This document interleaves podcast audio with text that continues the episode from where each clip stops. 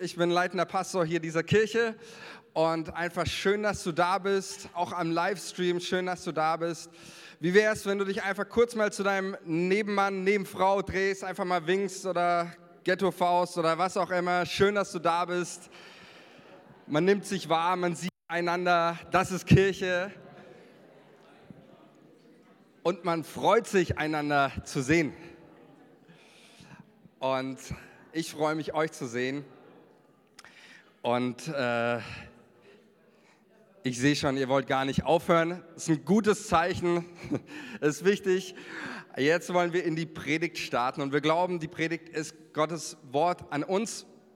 Gott spricht zu uns. Henoch hat es vorhin auch schon gesagt. Ich finde es so stark. Äh, mich hat auch letzter Sonntag extrem ermutigt, ähm, auch Leute hier zu hören, die zum ersten Mal den Heiligen Geist empfangen haben. Ist es nicht großartig?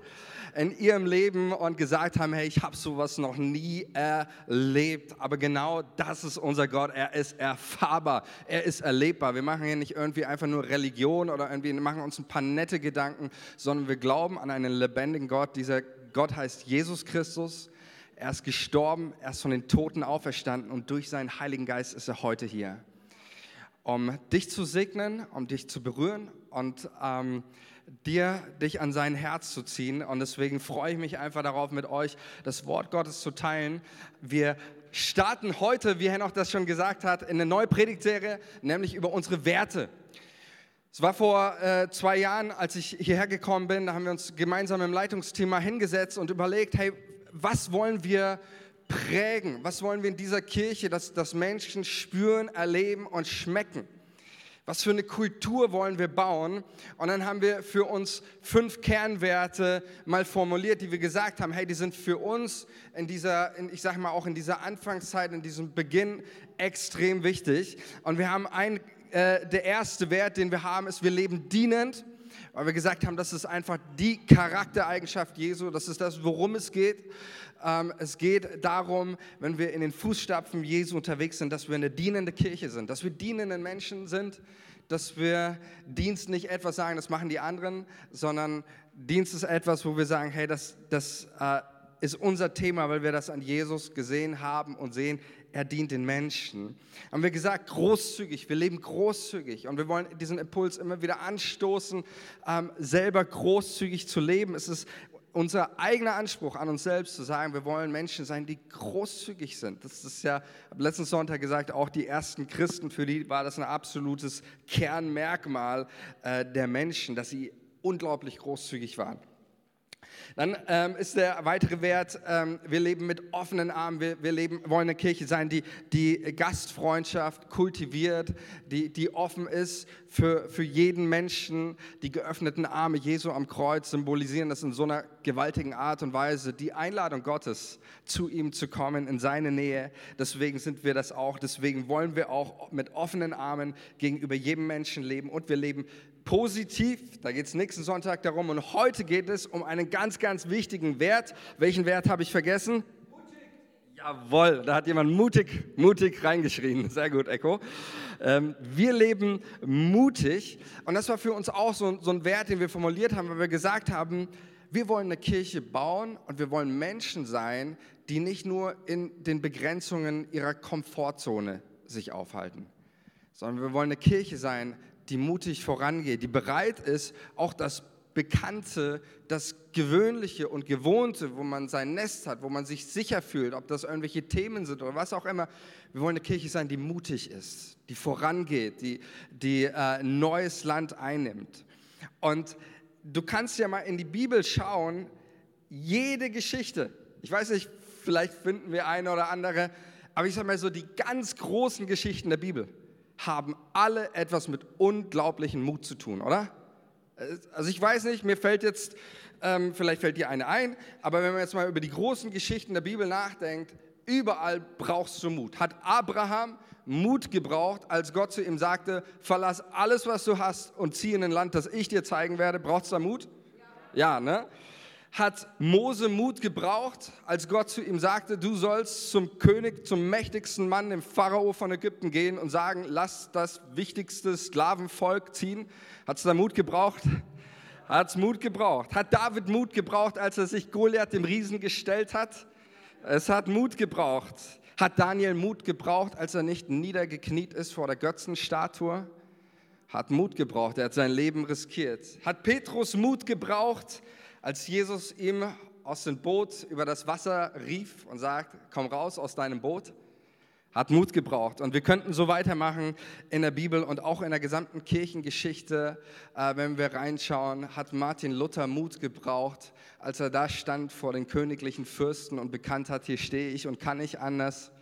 Er hat Mut gebraucht, genauso wie Leute, Dietrich Bonhoeffer. Wir könnten, wir sehen, der christliche Glaube und Jesus Nachfolge und mutig sein, das gehört einfach zusammen. Deswegen sprechen wir auch von Glaubensmut. Das sind zwei Dinge, die kannst du gar nicht voneinander trennen. Ähm, ähm, Glaube und mutig sein. Und ich, wenn wir mal so auch auf die Geschichten schauen, wir werden heute auf eine Geschichte schauen, ähm, dann stellen wir fest, das waren nicht alles Leute, die so von Natur aus, ich sag mal so draufgängerisch, mutig waren, eh immer so das maximale Risiko gelebt haben, sondern das waren ganz gewöhnliche Leute. Das waren auch Leute, die Angst hatten, die ihre Bedenken hatten, die ihre Zweifel hatten, auch als Gott sie rief. Ist die erste Reaktion der Menschen, auch bei Mose und bei anderen, äh, erstmal eher Zurückhaltung. Ja, Gott schick mal lieber jemand anders. Das war die Aussage von Mose. Jemand, der reden kann. Ich kann das nicht. Und deswegen das nicht. Ähm, aber sie haben gelernt, sie haben gelernt, mit ihrer Angst, ihre Angst zu überwinden. Äh, Corrie Bohm sagte einmal, Mut ist Angst, die gebetet hat. Dieses, dieses, es gehört beides zusammen, aber mutig zu sein heißt eben sich nicht von, ähm, ich will es mal so formulieren, ähm, mutig zu sein heißt, ich glaube meinem Gott mehr als meinen Ängsten, Zweifeln und Sorgen und dementsprechend verhalte ich mich. Das ist mal so auch Kontext der Bibel, ähm, wie man Mut definieren könnte. Und ich liebe sowieso dieses Thema, finde ich, ist ein, ist ein Klassiker, ist ein wichtiges Thema, worüber man immer wieder sprechen muss. Weil wenn wir mal ganz ehrlich sind, wir alle brauchen eigentlich ständig Mut, oder? Ist jemand heute hier, der sagt, ich brauche keinen Mut? So, grundsätzlich. Wir, niemand, oder? Also kein, okay, äh, gut, es gibt immer ein paar Ausnahmen. Ähm, aber ich schätze mal, wir alle würden sagen, hey, Mut ist etwas, das, das tangiert mein Leben. Ja, wo, wo, braucht man, wo braucht man Mut ähm, immer wieder? Und wir brauchen als Kirche, ja, wir brauchen als Kirche, aber auch persönlich, ich werde über die zwei Dinge auch heute sprechen. Wir brauchen als Kirche Mut. Das ist gerade das, was ausgesagt wird. Mut auch zum Profil. Das war für uns auch in der, in der Anfangszeit. Ähm, Henoch weiß das weiß doch auch noch, wo ich auch gesagt habe: Hey, ist es wichtig, wenn, wenn ähm, ein Reifen ohne Profil, wenn du Gas gibst, was passiert damit? Der dreht nur durch. Und deswegen braucht ein reifen Profil. Das heißt, man muss Mut auch als Kirche, ist es wichtig, hey, wir sind mutig auch zum Profil. Wir sind mutig darin, auch Richtung vorzugeben und zu sagen, hey, da geht's lang.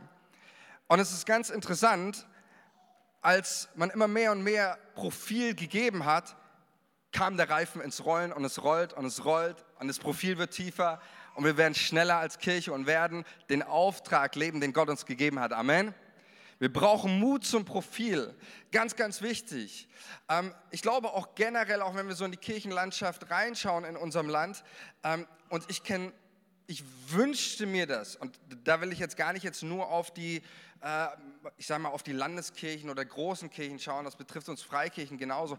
Ich glaube, dieses Thema Mut zum Profil, auch Mut, klare Botschaften zu predigen. Äh, mir hat letztens jemand gesagt, und ich höre dieses Argument ständig am laufenden Band als, als Grund dafür, warum ich nicht mehr in die Kirche gehe, haben mir, folgend, haben mir mehrere Leute schon gesagt, ich habe keine Lust, mir jeden Sonntag das Wahlprogramm der Grünen predigen zu lassen. Das, das ist tatsächlich eine ganz häufige Aussage von Menschen, ähm, die die Leute treffen. Ich habe keine Lust, mir jeden, jeden Sonntag das Wahlprogramm der Grünen predigen zu lassen. Klar, manche Kirchen predigen vielleicht auch das äh, Wahlprogramm der AfD, keine Ahnung. Ähm, aber das ist überhaupt nicht entscheidend, denn der Punkt ist ja der, der Auftrag der Kirche ist es nicht, irgendwelche Wahlprogramme von Parteien zu predigen, sondern Jesus Christus. Amen. Das ist der Auftrag der Kirche und wir brauchen Mut dazu, auch klare Stellung zu beziehen. Ich möchte nicht Pastor einer Kirche sein und werden, über die man immer nur sagt, es ist alles so schön warm, kuschelig und die drücken sich so adäquat und politisch korrekt aus. Nein, Paulus sagt, das Evangelium ist ein Anstoß. Es darf uns auch mal innerlich stoßen. Ja, und damit meine ich nicht irgendwie, äh, dass wir über, über diese Welt, und natürlich gibt es das auch, irgendwie herziehen und Menschen, was weiß ich, wie, wie äh, schlecht machen und es grenzt schon an Lästern oder sonst was, sondern ich meine damit, das auch angestoßen, innerlich, weil nur wenn du innerlich angestoßen wirst, dann bewegst du dich auch, oder? Und dann denkst du darüber nach. Und ich glaube, so, so wichtig, auch für die Kirche in Deutschland, wir brauchen Mut zum Profil. Mut auch, Jesus zu predigen ähm, in aller Klarheit. Aber nicht nur, Dankeschön, nicht nur als Kirche, sondern auch persönlich. Wo brauchst du den Mut? Ist jemand, ist jemand so mutig und möchte mal kurz sagen, worüber er, äh, wo du Mut brauchst? Schmeiß einfach rein.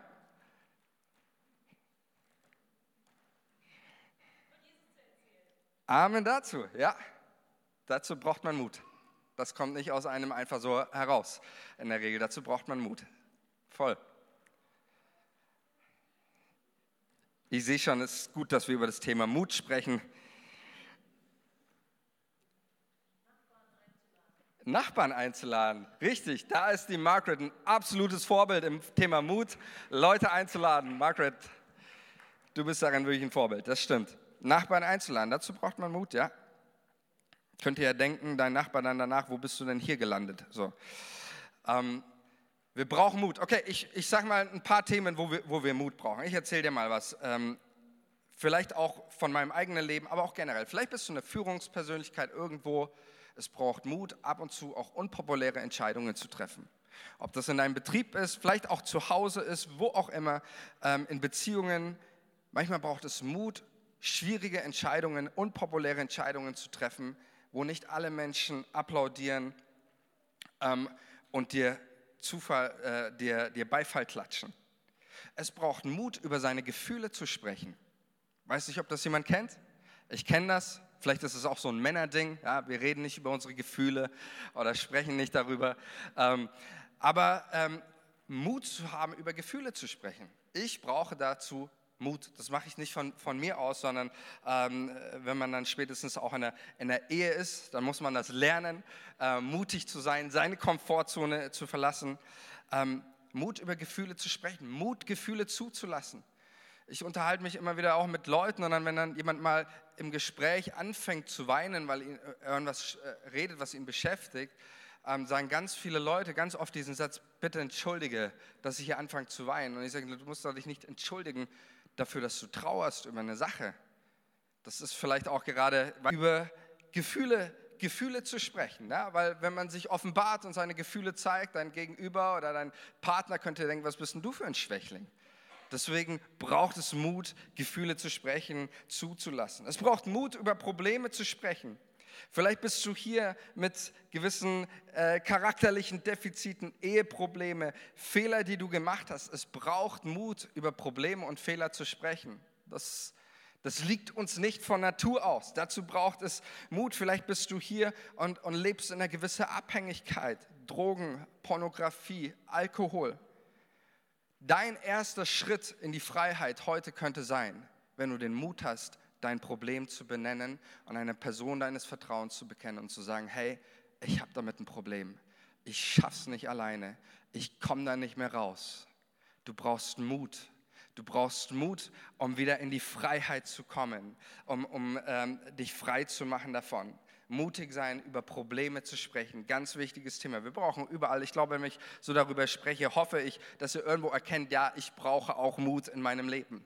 Vielleicht ist es, geht es, brauchst du Mut, dich deiner eigenen Person zu stellen, deiner Vergangenheit. Wie viele Menschen laufen vor sich selbst weg, vor ihrer Vergangenheit und, und denken nicht über sich nach, weil die Angst, die sie haben, ist, wenn ich da mir selbst begegne, äh, könnte sich irgendwas entdecken, Mut haben, sich selbst zu begegnen, sich selber seiner Person und seiner Vergangenheit, dem, was man ist, zu stellen und vielleicht auch zu erkennen, hey, an diesem Punkt muss ich arbeiten in meinem Leben.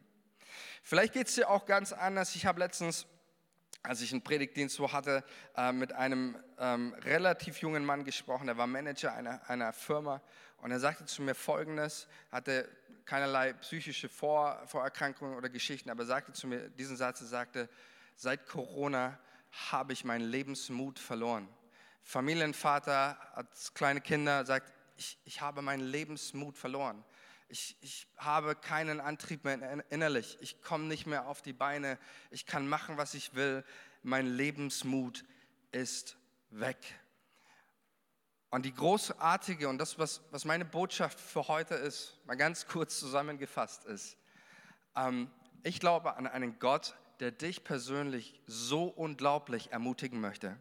Der möchte nicht, dass du irgendwie geduckt oder irgendwie übertrieben ängstlich durchs Leben geht. Er möchte, dass du mutig bist. Er möchte, dass du mutig deinen Herausforderungen begegnest. Er möchte, dass du mutig bist ähm, und ganz neu auch heute wieder neuen Mut fasst. Amen. Gott möchte dich ermutigen und das ist das ähm, mein, mein äh, Thema, meine Botschaft für heute und deswegen wollen wir auch heute da wieder einfach äh, im Anschluss der Predigt so, ein, so einen Glaubensmoment geben, wo Gott dich persönlich berührt, äh, betreffend eines Themas in deinem Leben, dass du da aufstehst und sagst, ja, ich fasse wieder neuen Mut. Ich lasse mich wieder, äh, ich lasse mich nicht mehr unterkriegen, sondern ich fasse neuen Mut. Und wir wollen uns heute anschauen, wie funktioniert überhaupt Mut. Und wir schauen uns dazu ähm, die Motivationsrede unseres Gottes an einen Mann an, der vor extremen, aber wirklich extremen Herausforderungen stand. Und wir werden uns heute anschauen, wie hat Gott ihn ermutigt und wie schaut Mut aus und auch wie kannst du in deinem Leben wieder neuen Mut fassen. Und ich gehe erstmal auf den Mann ein, ihr werdet schnell erraten, Bibel schon mal gelesen haben. Der Mann ist etwa 90 Jahre alt, lebte 1400 vor Christus und er bekommt einen Auftrag, wir würden heute sagen Mission Impossible. Absolut kein Auftrag, nachdem für die Stelle würde sich kein Mensch der Welt bewerben. Das ist so eine absolutes Never-Ever-Geschichte. Ähm, denn sein Auftrag ist es, ein absolut störrisches Volk über einen reißenden Fluss zu führen, mit unerfahrenen Kämpfern, die sich nicht führen lassen, mit unerfahrenen Kämpfern gegen kampferprobte und bestausgerüstete Armeen zu kämpfen, ohne Bollwerke oder jetzt sage ich mal stärkere Waffen gegen befestigte Städte muss er vorgehen. Und dieses Volk hat 40 Jahre, von wem spreche ich? Josua, richtig, sehr gut.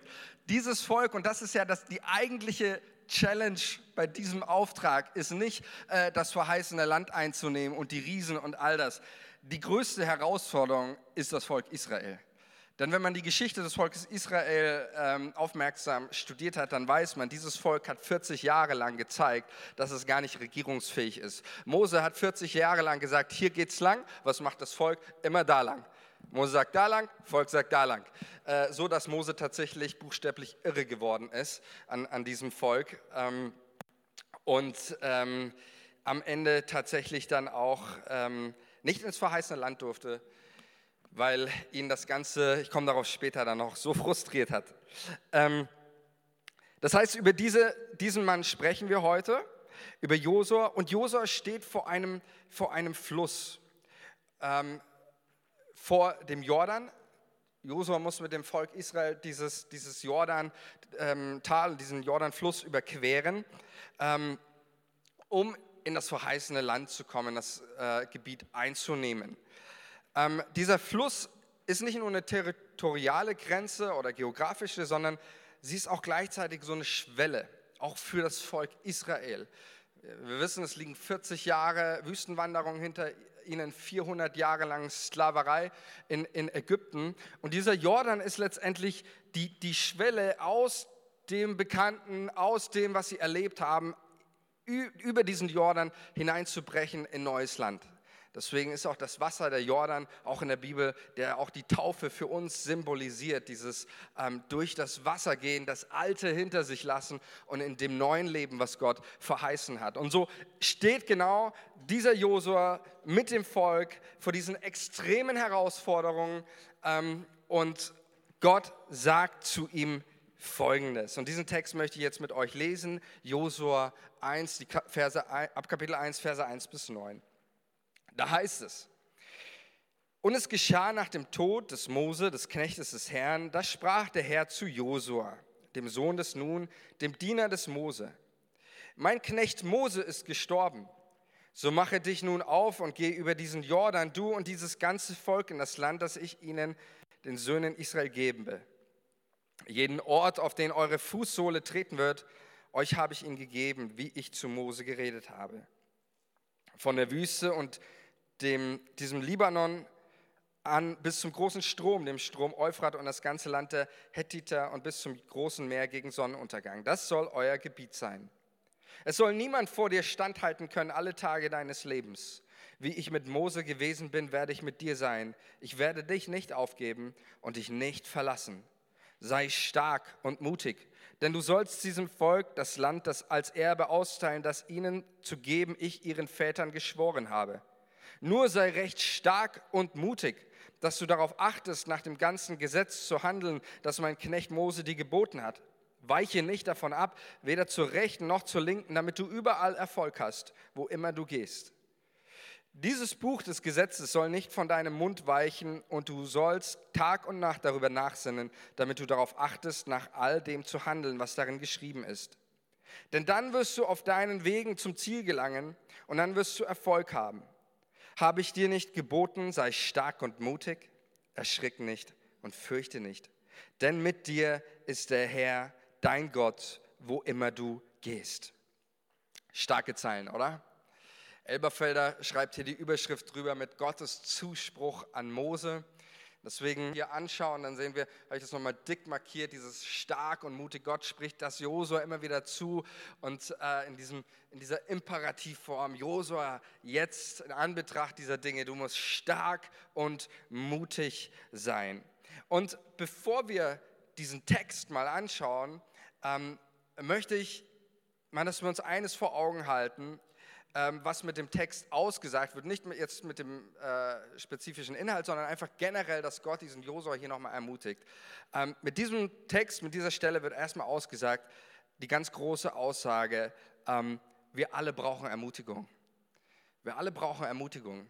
Gott hätte ja auch einfach zu Josua sagen können, geh, geh in das Land, mach einfach so äh, und es ein. Aber es tut Gott nicht, sondern Gott ermutigt den Josua. Er lässt Josua nicht selbst, sich selbst überlassen, seinen Zweifeln, seinen Ängsten, äh, nach dem Motto, geh einfach, sondern Gott weiß, wofür wir Mut brauchen in unserem Leben und er gibt uns den Mut und er schenkt den Mut.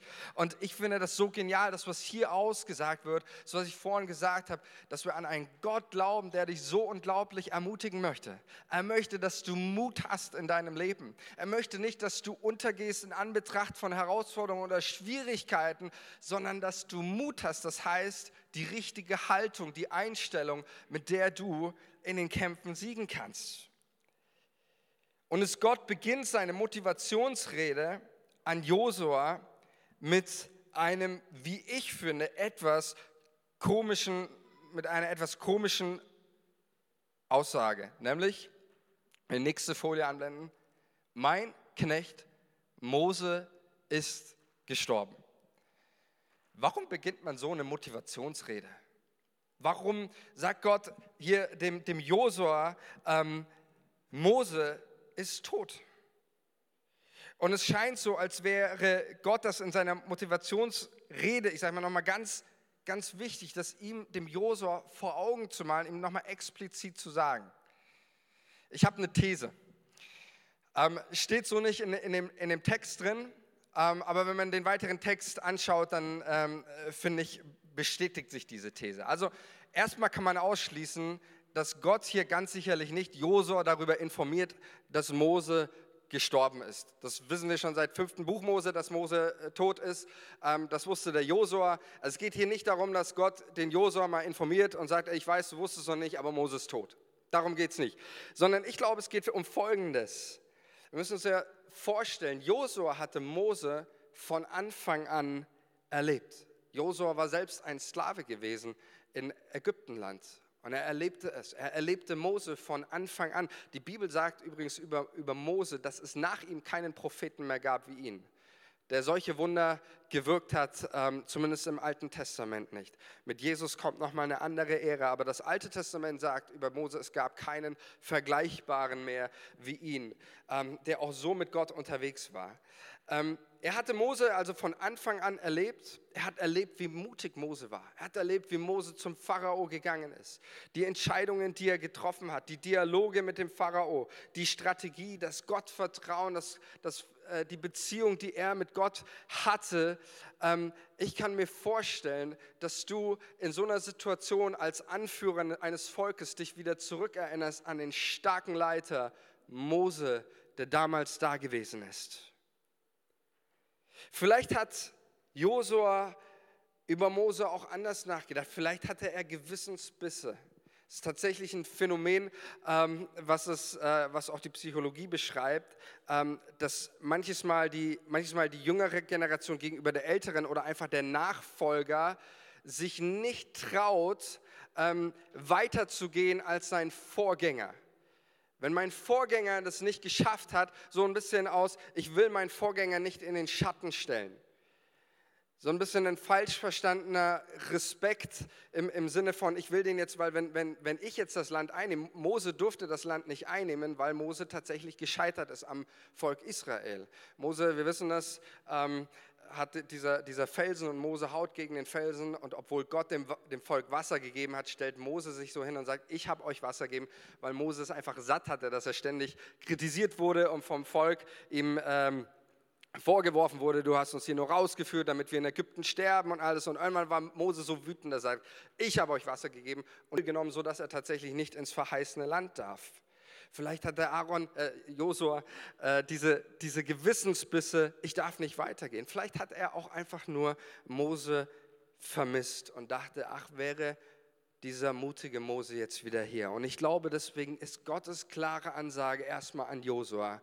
Josua, Mose ist tot. Die Vergangenheit ist vorbei.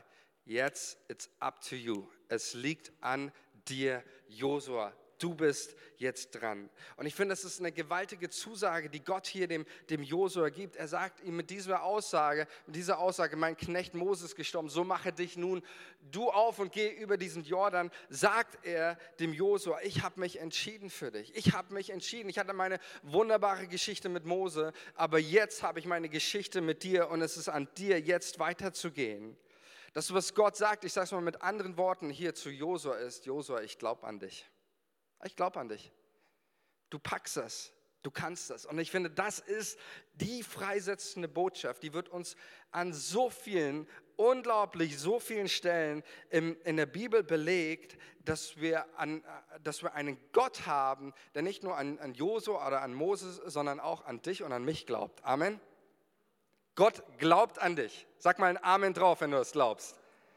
Amen. Das muss noch ein bisschen, okay. Ich muss mich noch ein bisschen mehr ins Zeug legen. Also, tiefste Überzeugung der Bibel, die die Bibel an verschiedensten Stellen immer wieder predigt und uns gibt, dass Gott zu dir sagt, ich glaube an dich. Du kannst das. Ich glaube, dass du die Herausforderungen, die vor dir stehen, dass du die packen kannst. Und ich sage dir jetzt auch warum. Epheser 2, Vers 10 steht einer der, der wunderbarsten Aussagen. Können wir mal ähm, den, haben wir den Fall Paulus, wir sind Gottes Meisterwerk in Jesus Christus. Die meisten Übersetzungen übersetzen das Wort, das hier steht, im Griechen steht das Wort äh, Grundverb äh, poema, setzen das mit, einfach mit Werk. Es gibt, glaube ich, nur von, von 15 Bibelübersetzungen nur eine, die, die, die Meisterstück übersetzt. Ähm, und tatsächlich, Werk ist wortwörtlich schon richtig. Ähm, und das ist ja auch nicht die Aufgabe der Bibeln, äh, die, die Textauslegung zu geben. Aber tatsächlich ist das Wort Poema ähm, ein Wort, das es nur zweimal im Neuen Testament gibt. Unterscheidet sich, wenn Paulus oder die Bibel immer vom Werk oder äh, von, von Schaffen, dann benutzt sie das Wort Ergon. Und hier wird dieses Wort Poema verwendet ähm, und das nochmal einen ganz anderen Kontext hat, denn es gibt dieses Wort, ähm, es gibt das Wort äh, Poisanti, das ist der Meister und Poema ist des Meisters Werk. Das ist das, was Paulus in Epheser 2, Vers 10 sagt. Du bist des Meisters Werk. Amen. Das ist doch so eine großartige Aussage, die die Bibel über dein Leben sagt. Jeder hier kannst dich anschauen, deine Hände, dein Kopf, deine Füße und sagen, ich bin des Meisters Werk. Komm, dreh dich doch mal zu deinem Nachbar und sag, du bist des Meisters Werk. Was würde sich verändern in unserem Leben, wenn wir so miteinander unterwegs wären, wenn wir so über uns denken? In den Psalmen heißt es, wird ausgesagt über den Menschen, du hast ihn ein wenig niedriger gemacht als die Engel. Mit Herrlichkeit und Ehre hast du ihn gekrönt, den Menschen. Das ist die unglaublich freisetzende Botschaft der gesamten Heiligen Schrift. Du bist nicht ein Zufall der Natur, du bist nicht ein Produkt von, von Laune. Natürlich wissen wir alle, muss ich keine Aufklärungsarbeit leisten. Deine Eltern haben auch ihren Teil dazu beigetragen. Aber die Grundaussage der Bibel ist, du bist ein Unikat des Meisters Werk, keine Laune der Natur. Und deswegen ist die Bibel hier so voller Motivation, sagt Gott zu Josua und auch zu dir und mir, ich glaube an dich, du kannst es. Und das andere ist ja auch das, was hier ausgesagt wird, ganz wichtige Sache, ähm, auch zu, zu Josua hier, hör auf, die, die Lösung für deine Probleme, die jetzt vor dir liegen, in der Vergangenheit zu suchen. Hör auf, die Lösung bei Mose zu suchen. Die Lösung liegt in dir, Josua. Ich habe mich entschieden, mit dir voranzugehen. Stell dich der Verantwortung, Josua. Mose ist tot. Und Gott spricht ihm diesen, diesen unglaublichen Zuspruch zu. Du kannst es. Ähm, ich weiß nicht, wer von, euch, wer von euch kleine Kinder hat oder auch schon ältere Kinder, vielleicht kannst du dich erinnern. Wenn wir auf dem Spielplatz sind, da gibt es ähm, ähm, immer diese, diese großen Rutschen und dann gibt es immer so, so eine Stange, die an so einer Rutsche äh, da, dann so runtergeht. Und unsere Kinder lieben das, da auf diese äh, Stange sich dann dran zu hängeln und dann da, da runter zu rutschen. Ja, kennt das auch jemand von euch ja, mit seinen Kindern oder vielleicht auch selber noch gerne am Spielplatz? Ähm, bei unseren Kindern ist das so und ganz oft ist es ja so, dass die Kids sich nicht trauen. Was macht man? Ich gehe zu meinem meinem Sohn, der ist fünf Jahre, und dann gehe ich zu ihm runter und ich schaue ihm in die, in die Augen und ich sage zu ihm, weißt du was, Noah, du packst das. Papa glaubt an dich, du, du schaffst das. Und du merkst auf einmal in allermeisten Fällen, es verändert sich was in seinen Augen. Weil er sagt, wenn Papa sagt, ich kann das, dann kann ich das auch wirklich. Und das ist, das, das ist genau das, was, was Gott mit zu Josua sagt es ist e-, egal, wer, wer, wer, Mose war, wie gut er war, wie toll er war, aber du kannst es, du packst es, du schaffst es. Und vielleicht bist du hier und sagst ja so, wo, woher weißt du das? Ähm, woher weißt du das, dass ich das packe, dass ich das schaffe? Dann, äh, du kennst mich doch gar nicht. Ich sage, ja, ich kenne dich nicht, aber Gott kennt dich. Und ich weiß, was sein Wort über dein Leben aussagt. Deswegen kann ich das hier stellvertretend sagen, welchen Herausforderungen du auch gegenüberstehst. Gott glaubt an dich. Und deswegen, ähm, das ist der erste wichtige Aspekt, den Gott dem Josua mitgibt. Der zweite wesentliche Aspekt ist, dass Gott dem, ähm, dem Josua eine ganz neue Wirklichkeit und Perspektive auf die Dinge ähm, eröffnet. Und die hat es echt in sich. Die ist wirklich ziemlich herausfordernd. Lesen wir mal Vers 2, was hier, was hier ausgesagt wird. Da, da, da heißt es weiter, so mache dich nun auf, geh über diesen Jordan, du und dieses ganze Volk, in das Land, das ich ihnen den Söhnen Israel gebe jeden Ort, auf den eure Fußsohle treten wird, euch habe ich ihn gegeben. Wow, oder? Was Gott hier sagt zu Josua ist, dieses Land, es gehört bereits dir. Dieses Land, es gehört bereits dir. Achtet mal hier, wenn wir jetzt eine grammatikalische Analyse machen würden von dem Text, ja, dann schauen wir uns die Verbformen an und dann sehen wir nicht, jeden so äh, Ort, auf den eure Fußsohle treten wird, der Kampf ist schon entschieden, es gehört bereits dir. Gott öffnet dem Josua hier eine ganz neue Perspektive und zwar nicht irgendwann erst wann, sondern als noch bevor der erste Fuß, der erst äh, auf das Land gesetzt ist, der erste Kampf gekämpft ist, noch bevor der erste Schlachtruf gerufen worden ist, bevor der Jordan überquert wurde, bevor das Volk mobil gemacht wurde, bevor all das passiert, ist schon der Zuspruch, Josua, es gehört bereits dir. Es ist deins.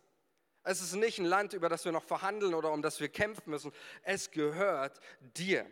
Und das Interessante hier, dieser Zuspruch, der am Anfang steht, es geht ja nicht darum, dass Josua, dass er so in dem Kontext, wenn wir uns den anschauen, dazu führt, dass Josua sagt, ach ja, okay, na gut, dann lass uns mal auf die Couch setzen für die nächsten Wochen und unsere Zelte hier aufschlagen und dann gehen wir irgendwann rein und nehmen uns das. Nein, sie müssen immer noch aufstehen.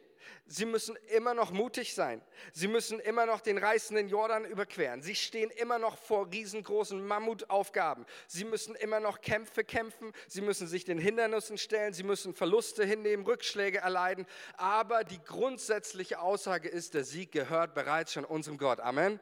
So wie wir es gesungen haben, der Sieg gehört dir allein. Ähm, der Sieg gehört schon Gott. Das Land gehört dir.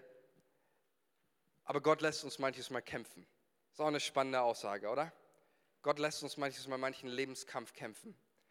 Er sagt nicht, ich habe es euch gegeben und damit ist gemeint, jetzt musst du nichts mehr machen, sondern Josua, manchen Kampf, den müsst ihr noch kämpfen. Aber die Grundlage, auf der dieser Kampf stattfindet, ist nicht mehr gewinnen oder verlieren, sondern ist nur gewinnen ist nur gewinnen in dem Sinne, dass Gott gesiegt hat, dass Gott etwas zuspricht. Und ich glaube, das ist eine Glaubensrealität, die so wichtig ist für unser Leben, dass wir die begreifen. Wisst ihr, ich glaube, dass auch das Volk Israel, auch die Landnahme, ist ja auch im Neuen Testament immer wieder ein Bild für die Verheißungen, die wir durch Jesus Christus haben.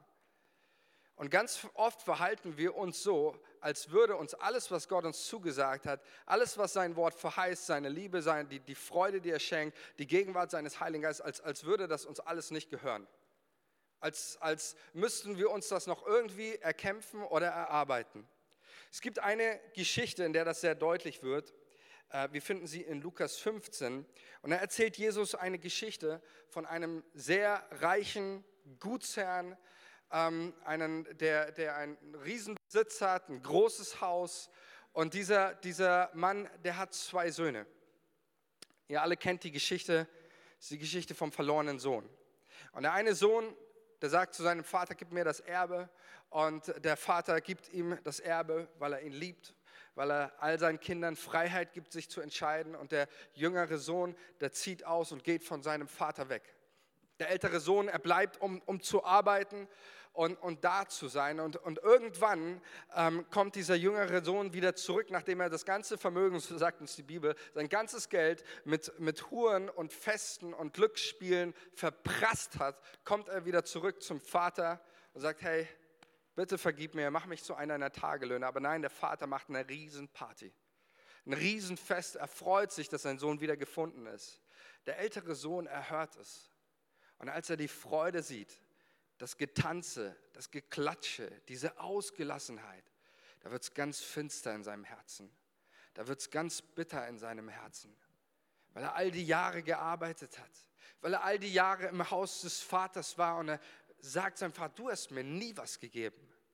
Und dann sagt der Vater zu ihm eine Aussage, und ich möchte, dass du sie heute in dein Herz schreibst, damit so, so eine Geschichte sich in deinem Leben nicht wiederholt. Er sagt zu diesem älteren Sohn, mein Sohn, alles, was mein ist, ist dein. Er sagt zu ihm, mein Sohn, alles, was mein ist, ist dein. Scheinbar, und das finde ich das Dramatische an dieser Geschichte, war, dem lebte der ältere Sohn, er lebte in diesem Haus, aber ihm war irgendwie diese Realität verborgen, dass er Sohn ist und dass er damit, dass er Sohn ist, ebenso alles ihm gehört wie seinem Vater. Deswegen sagt er, der jüngere Sohn, mach mich zu einem deiner Tagelöhner. Ein Tagelöhner ist nicht ein Sohn, ein Tagelöhner, dem gehört nichts. Der arbeitet einfach nur, um, um Gewinn zu haben und sich dadurch dann sein Essen oder sein Haus zu leisten. Das ist der Tagelöhner. Der, der Sohn, der arbeitet auch. Aber der arbeitet nicht, um, um Essen zu haben oder sonst, sondern er arbeitet, weil er einfach Teil der Hausgemeinschaft ist. Und, und, dadurch, dass er Sohn ist, gehört ihm alles. Und wisst ihr, ich glaube, das ist so eine, so eine Sache, ähm, die haben wir viel zu selten auch in unserem Leben realisiert. Wir verhalten uns oft wie so, wie ich sag mal, Mieter im Haus Gottes. Aber du bist kein Mieter im Haus Gottes, du bist Eigentümer. Alles, was mein ist, ist dein, sagt der, sagt der Vater zu ihm. Und es ist so wichtig, dass wir diese Realität verstehen, die uns eben oft nicht vor Augen ist. Im Punkt gebracht heißt es, darum lasst uns mit freimütig, also lasst uns freimütig hinzutreten ist dieses Wort Mut wieder, hinzutreten zu dem Thron der Gnade, auf dass wir Barmherzigkeit empfangen und Gnade finden und so Hilfe erfahren zur rechten Zeit. Der Schreiber des Hebräerbriefes ist auch ganz interessant. Er benutzt hier ein Wort, unsere Übersetzung macht das hier mit Mut oder Freimut. Das heißt eigentlich dieses Schnurstracks, geradeaus, ohne, ohne Umschweife. Das ist die Haltung, mit der wir Gott begegnen sollen. In dem Sinne, auch wie Gott zu Josua gesagt, es gehört bereits dir. Und wir verhalten uns oft so mit Umschweifen, ja, Herr Jesus und so. Also wenn du jetzt willst, so vielleicht, so, das, so verhält sich ein Mieter, aber kein Eigentümer. Und hier heißt es, lasst uns geradeaus, ohne Umschweife zum Thron der Gnade finden, äh, zum Thron der Gnade kommen.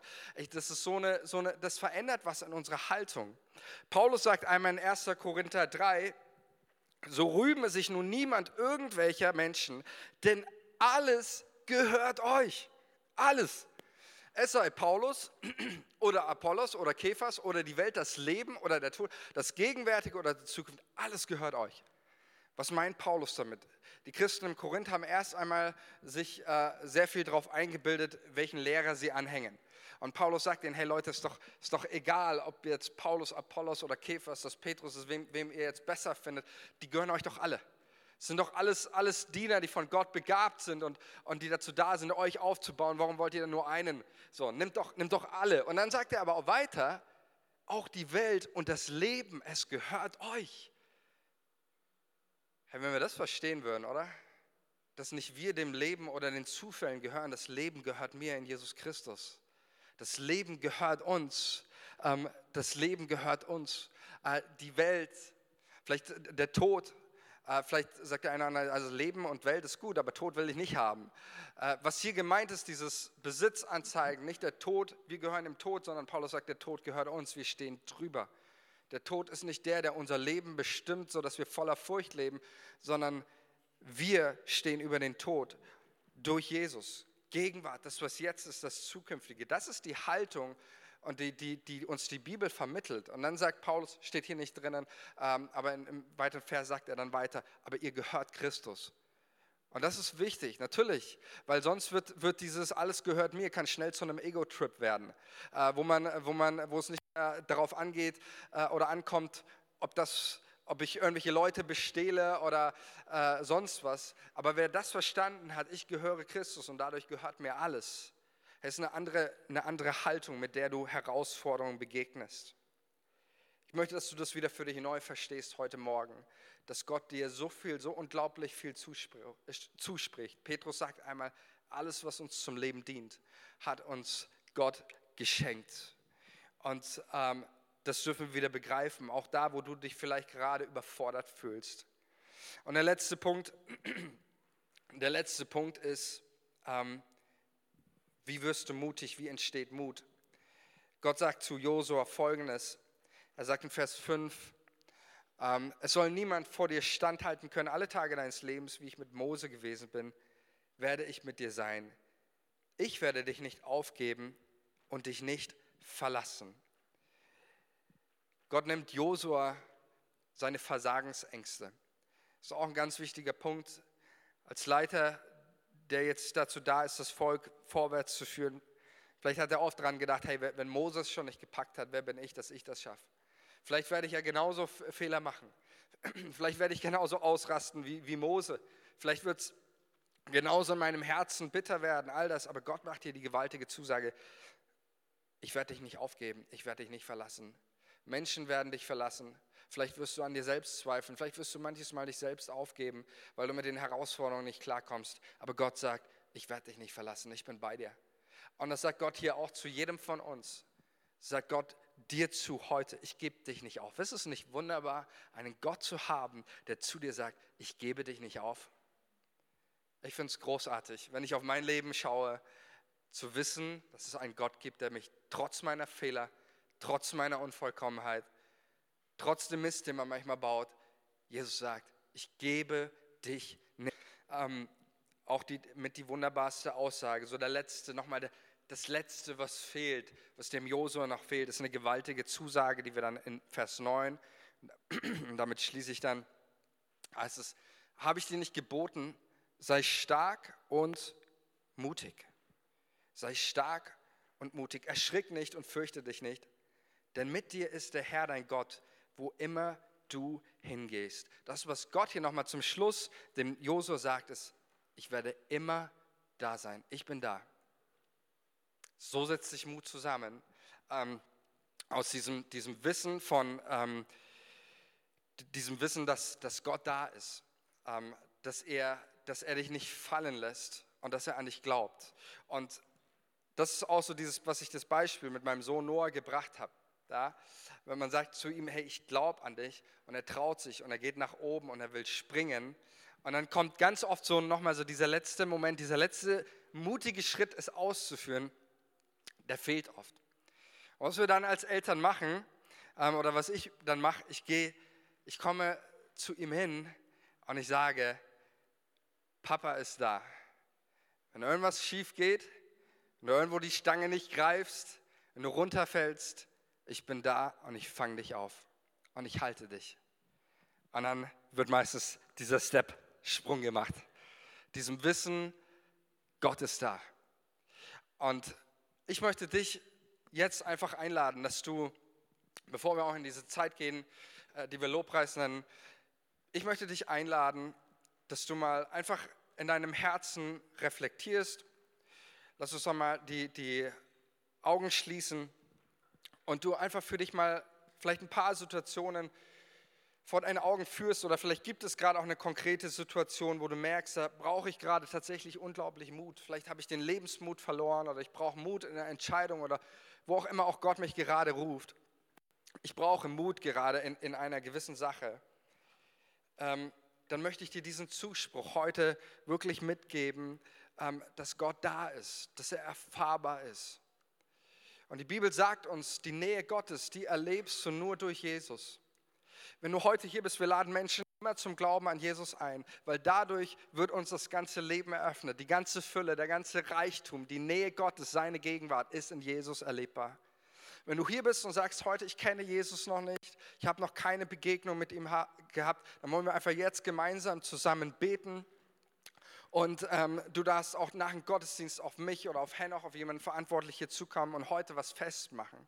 Vielleicht bist du auch hier und du möchtest über ein Problem sprechen, du möchtest was bekennen in deinem Leben, mit Sünde brechen, mit Dingen, die dich in deinem Leben kaputt machen. Heute ist ein Moment, wo Gott dir Mut schenkt und du Mut fassen darfst und dein Schritt heute in die Freiheit, auch von Dingen loszukommen, die dich kaputt machen. Komm, sei mutig und ähm, wir wollen, ich möchte einfach für dich beten. Und wenn du ähm, möchte auch einfach das als Möglichkeit geben, wenn du Jesus noch nicht kennst, dann, dann ruf ihn an. In der Bibel heißt es, wer den Namen des Herrn anruft, der wird gerettet werden. Das ist seine Zusage. Und das wollen wir jetzt tun. Wir wollen miteinander beten. Und ich will euch segnen und das einfach in deinem Herzen zu Gott sprechen. Jesus, ich danke dir, dass du, dass du so unglaublich gut bist. Ich danke dir, Jesus, dass du für unsere Schuld ans Kreuz, äh, ans Kreuz gegangen bist, für uns gestorben bist, dass du von den Toten auferstanden bist. Und ich bitte dich, Jesus, komm in mein Leben, komm in mein Herz. Ich vertraue dir mein Leben an und ich sage, du bist der Herr meines Lebens. Komm, geh heute diesen Glaubensschritt, einen, einen mutigen Glaubensschritt. Und ich möchte dich auch jetzt ermutigen, wo du auch immer jetzt gerade stehst, vor einer Schwelle wie so vor einem Jordan. In Jesu Namen, es ist Kraft da, deinen Glaubensschritt voller Mut zu gehen, voller Kühnheit, voller Glauben. Ich bete, Vater, in Jesu Namen für jeden hier, um erfüllt sein mit dem Heiligen Geist, der immer uns Mut gibt, der uns stärkt, der uns Kraft gibt. Und dass du uns, dass du uns hilfst, dass wir ein Leben leben, nicht, dass irgendwie geduckt oder gedeckelt durchs Leben geht, sondern mutig von dir zeugt Jesus, mutig für dich lebt. In Jesu Namen und zur Ehre Gottes. Amen.